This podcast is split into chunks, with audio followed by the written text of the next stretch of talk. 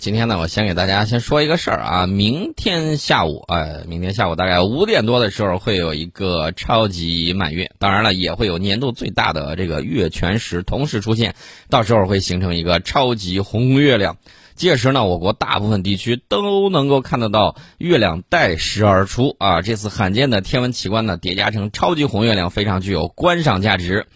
那么，中国除了西藏西部和新疆西部之外，其他地方啊都能够看得见。呃，大概什么时间呢？晚上七点零九分啊，这个就能够开始了。到十九点二十八分升光，全食过程持续不足二十分钟。二十点五十三分，这个月里面呢将会完全走出地影。呃，超级月亮其实并不是一件罕见的天象，大多数年头都会发生，有时候甚至不止一次。不过最大满月遇上这个月全食，可谓超级月全食，这是非常难得的啊！因为此次月全食比较难得呢，接下来几次的月全食我国都看不到，所以说呢，明天有天文爱好者或者是大家在回家的时候，哎，可以去看一看。二零二二年会发生两次月全食，其中五月十六号的月全食我国是完全看不到的，明年十一月八号的月全食，我国大部分地区只能看到偏食。二零二五年也会出现两次月全食，发生在三月十四号的月全食，我国不可见；出生在呃，就是出现在二零二五年九月七号后半夜的月全食，我国才能够看得到。所以说呢，这个月全食发生的时候，天文爱好者可以直接肉眼观测。如果你用双筒望远镜或者天文望远镜观测的话，你能够看得更大更清楚。这次是超级月全食啊，月亮又红又大。加上接近地平线有地景的相衬托，视觉上会更加美轮美奂。你你用这个肉眼就能够观赏。当然了，我还是推荐用望远镜。为啥呢？这个双筒望远镜这个市场比较大，呃，而且呢比较容易操作。对于月亮来说，放大的倍率也是刚刚好，可以把月亮的整个画面放入市场。因此呢，这个望远镜是观测这个月全食得力的辅助观测工具。规格上，你可以选七倍到十倍的，呃，物镜的这个直径在三十五毫米到五十毫米，当然越大越好啊。五十六毫米的时候，你可能端的不太好，就是太重了。呃，视场角在七八度左右的望远镜，双筒望远镜都可以。天文望远镜呢，可以把这个月亮放大几十倍，但是追踪的时候呢，你就是稍微麻烦一些。呃，当然了，天文望远镜可以看得更细啊，比如说月海呀、环形山呐、山脉啊这种地貌特征都是可以看到的。呃，所以说呢，明天大家看天气情况啊，如果天气合适，大家都可以不妨去看一看。说完这个事儿呢，这个咱们顺便说一下这个祝融号火星车。祝融号火星车已经驶上了火星表面，这个大家也都看到了，照片也回来了。我们的这个铁火星探测天文一号科学任务就是要研究火星的这个形貌与地质构造特征，火星表面土壤的特征与水冰的分布，以及火星表面物质的组成，火星大气的这个电离层以及表面气候与环境特征，还有火星的物理场与内部结构等等。这个大家可以看啊，我们不光是可以这个雾阳捉鳖，也可以九天揽月。这是顺便说了一下，这个祝融号呢要进行大概是九十二天巡视探测任务，这是九十二个地球日啊，不是九十二个火星日，虽然这个差别不太大。这个我们会在一个火星年里面，能够对我们这个火星的这些地形地貌空间，还有它的这个次表层雷达探测数据，能够保证一个全覆盖。这样的话，我们国家就会有丰富的我们自己一手的火星资源数据。这说完天上的事儿呢，我们把昨天没有说完的这个话题说完啊。昨天时间有点紧，咱们闲言少叙，直接进入主题。昨天呢，咱们说到这个印度啊，上个月招标，满世界喊：“哎呦，哪儿有这个轻型坦克卖呀？我掏钱。”然后呢，喊了一嗓子之后，结果就有一个国家坐不住站出来了，就是韩国。韩国这个说：“你看。”我这个掐头去尾啊，总能给你凑出来一个东西，整了一个步兵战车的底盘，然后呢，出去买了一款那个炮塔，比利时的，然后往上这么一装，哎，这个东西就可以算轻型坦克了。我的个天哪，这，呃，怎么说呢？这个东西行还是不行呢？咱不看广告，看疗效啊。呃，韩国的这个轻坦重量是二十七吨。啊，配备有七百五十马力的发动机，最高时速能够达到五十公里，一百零五毫米主炮，主炮最大射程四公里。咱们简单比一下啊，中国的一五式轻坦，一百零五毫米坦克炮，啊，炮跟炮差不多，口径都基本上一样。但是大家注意了啊，我们一百零五毫米的这个坦克炮，包括它的这个炮弹，包括这个炮管，可全都是自个儿造的。这个东西是相当给力的。韩国的这个炮管，我曾经给大家说过，出口到土耳其一打，然后呢，这个驻出还是炮架那块裂了，这个事儿原来他的 K 九干过这种事儿，咱就不说他了。所以呢，韩国对自个儿的这个生产的炮管呢还是不自信的，所以直接买了比利时的这个制造的炮塔，这是一个对比。大家也知道，你买别人的东西，暂时受制于人，再组装再去弄过去，这个是要耗费一定的时间的啊。能不能赶上趟另说啊。从自主保障角度来看，光这一百零五毫米坦克炮，韩国这块就不占优势。那么我们再看一下这个发动机，它配备的是七百五十马力的发动机，咱们的这个一五式轻坦至少一千马力。至少一千匹马力啊，最高时速我们也是七十公里。我们在山地是拥有非常出色的机动性的。大家再看一下啊，韩国的这个山地，韩国的山地普遍也就是两千米以下啊，最高峰也就是两千出头啊。这个两千出头什么概念呢？大家可以看一下啊，你看一下这个华山，华山，华山那个高度。啊，华山那个高度，我印象中应该是，哎，是一千五还是两千出头啊？啊，泰山好像是一千五吧，记不太清楚了啊，只能跟大家这么说，大概就是这么个海拔高度。这个秦岭太白山以东最高的地方，我记得是朱雀国家森林公园，那个海拔是三千零一十三。呃，我想说什么呢？想说的就是韩国它没有这样的高山，所以说你怎么去测试它上高原的问题呢？咱们要知道，青藏高原这个平均海拔四千往上，四千往上，它完全空气的这个含氧量是不是一个概念的？所以印度军方哎说我要这个采购三百五十辆轻型坦克，这个单子不可谓不大，也战斗重量要求在二十五吨以下。这里头有一个悖论，什么悖论呢？也就是说，你越轻。它这个装甲防护能力，它可能就越弱，能不能扛上这么一炮不好说。我告诉大家，一五式轻坦的这个怎么说呢？能够上得去的打不赢它，嗯呃，这个能打得赢它的上不去，大概就是这么一个概念。它这个幺零五稳定脱壳穿甲弹那个水平是相当的高，打三代主战坦克是毫无压力的。所以这个简单给大家说一下，就是这么样一个情况。韩国军工技术最近这些年有进步，绝对有进步。呃，你看上个世纪八九十年代的时候，才造出了自己的第一款喷气式教练机啊，然后就得意的不行，大吹而特吹。我心说，这五十年代我们都能够造喷气式战斗机了，你现在才能造，好意思说吗？不太好意思吧？虽然它军军工进步不小，但是这个军事技术还是有很多的这种短板的。为啥呢？呃，这个我们也知道啊。大厦虽高，但是它也需要这个地基稳固啊。它的这个军工基础其实是不是很牢固的，高度依赖外国军事技术。比如说，它的这个 K 二黑豹主战坦克主炮和柴油发动机都是德国技术，变速箱是德国与韩国联合研制。呃，一改由韩国制造，这个坦克立马趴窝啊，立马趴窝，不是危言耸听啊，是真事儿。这个去年七月，韩国国防采购计划局承认，尽管经过二十年努力，但是韩国仍然未能自主成功开发坦克传动系统，导致韩国好不容易抢到手的土耳其主战坦克项目一拖再拖。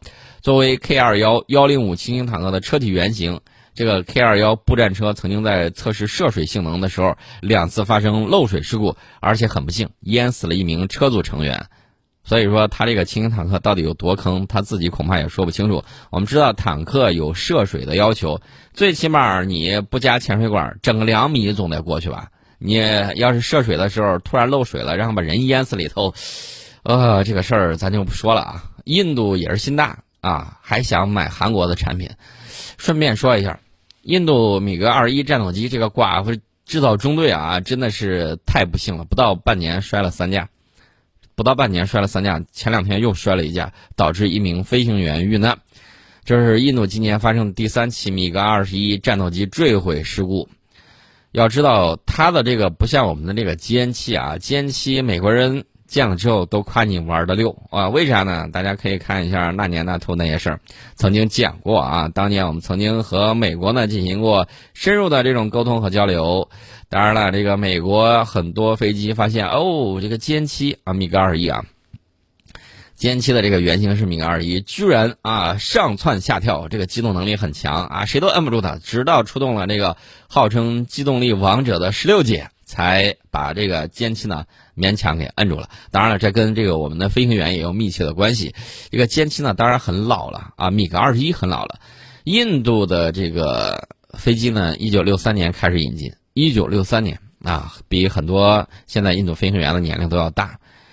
他原本是有一个计划的，说我造出来这个光辉战斗机就来替代米格二十一。但是光辉战斗机大家也知道，谁胆儿肥敢开呀？反正我是不敢开。我比较佩服美国那个空军的那个高级将领啊，去印度之后居然坐上了光辉战斗机后座，还上去转了一上天转了一把，捏了一把冷汗，真的是捏了一把冷汗。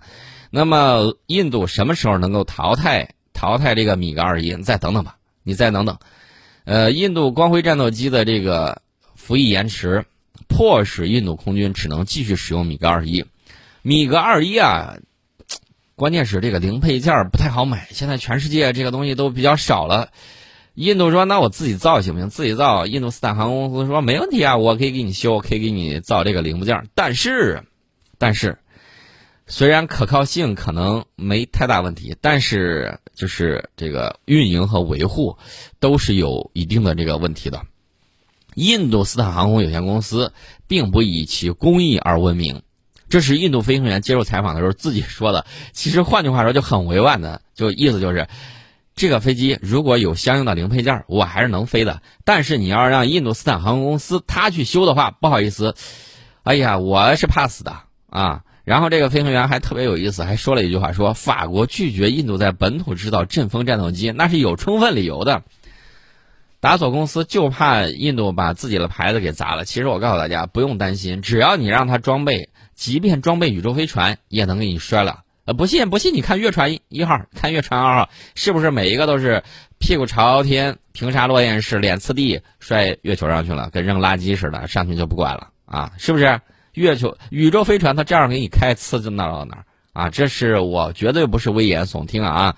这个印度空军的飞行员有一个叫贾德尔塔库尔的啊，这是前印度空军的飞行员。他说，现代战斗机啊，比如说像这个光辉，像这个美洲豹、苏三零 MKI，比老一代战斗机更容易驾驶飞行，因为这些战机配备有更先进的电子设备，而双发动机、电传操控等优点呢，也让飞机更为安全。得益于材料的改进，现代战机的零部件寿命更长，更不容易出现故障。呃，但是这个米格二一，人家就担心的就是这个问题。然后后来还就说了，说哎呀，那个达索公司人家还是明白啊，还是明白这个印度在修这个东西的时候不太行。米格二级其实是一款非常可靠的战斗机，这款战斗机很少出现发动机问题。呃，为啥你要怀疑它的可靠性呢？但是呢，但是呢，就是印度四大航空公司啊，这个锅咱就不背了啊，谁的事儿谁自己去处理。那么我们再顺便说一下，印度最近还出了另外一个事儿。印度现在疫情，大家也看到了，人间炼狱啊，这个用这个形容，我觉得都毫不为过。然后最近呢，这个反复左右横跳啊，一方面呢改数据，说改完数据。改完数据他干什么呢？改完数据他就说：“哎呀，我现在控制住疫情了，疫情现在有下降的这个势头了。”另外一方面，他最近打算有一个非常惊人的举动，看来印度经济快撑不住了。他说：“哎呀，随着我控制住疫情，这个势头在下降，我打算开放我的这个经济。”我的个天呐，我就直接告诉大家，到时候你看吧，还会有第三波，印度这儿还会有第三波，肯定的。就他这种。鸵鸟政策一二到零，绝对会出问题的。大家千万别不信啊！我提前给大家警告啊，能帮他们一把的，啊，比如说你有个什么印度朋友啊什么之类的，能帮一把的，咱尽一下的个人的这种人道主义，该帮帮一下。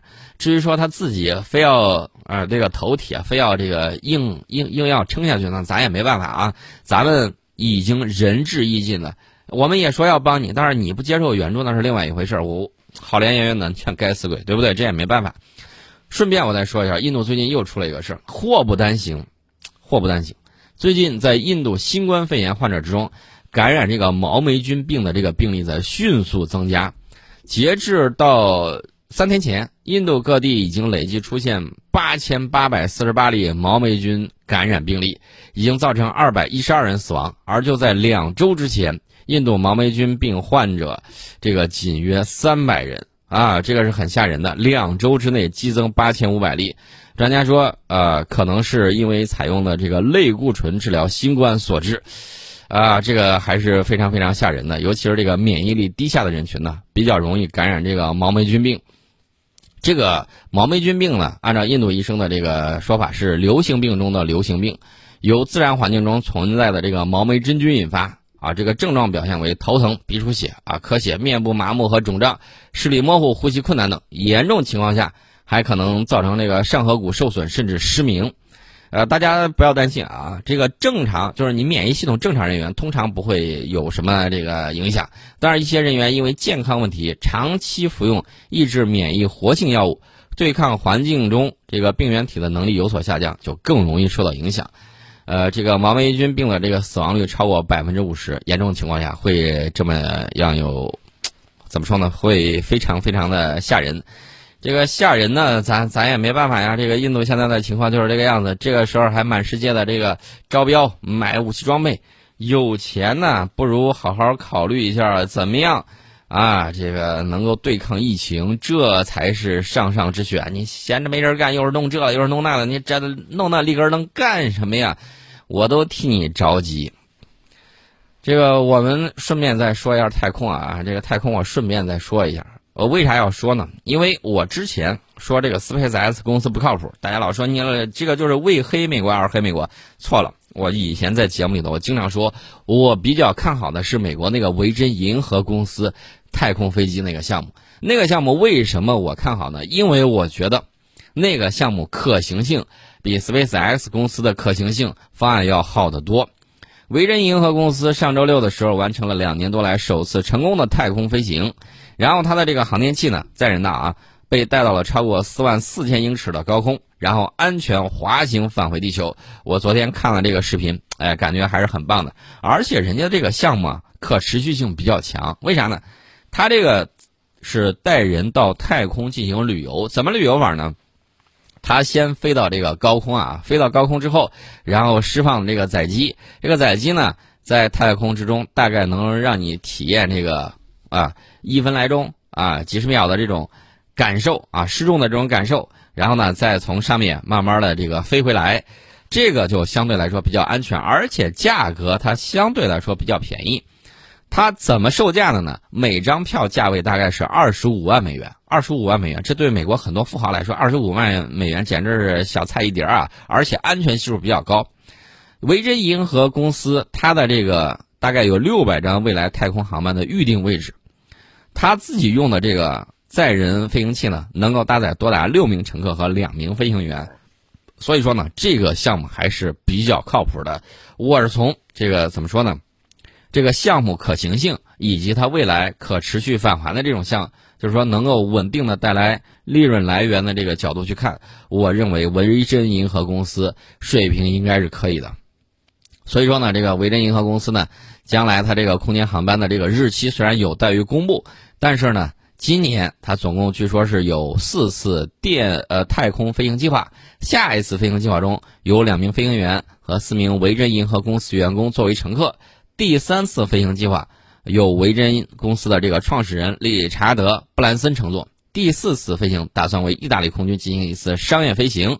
这应该会产生大概是二百万美元的收入，人家就是一点一点的去做啊，不好高骛远啊。这个饭呢，这个要一口一口的吃，步子呢要一步一步的迈啊。所以说呢，我比较看好这个项目。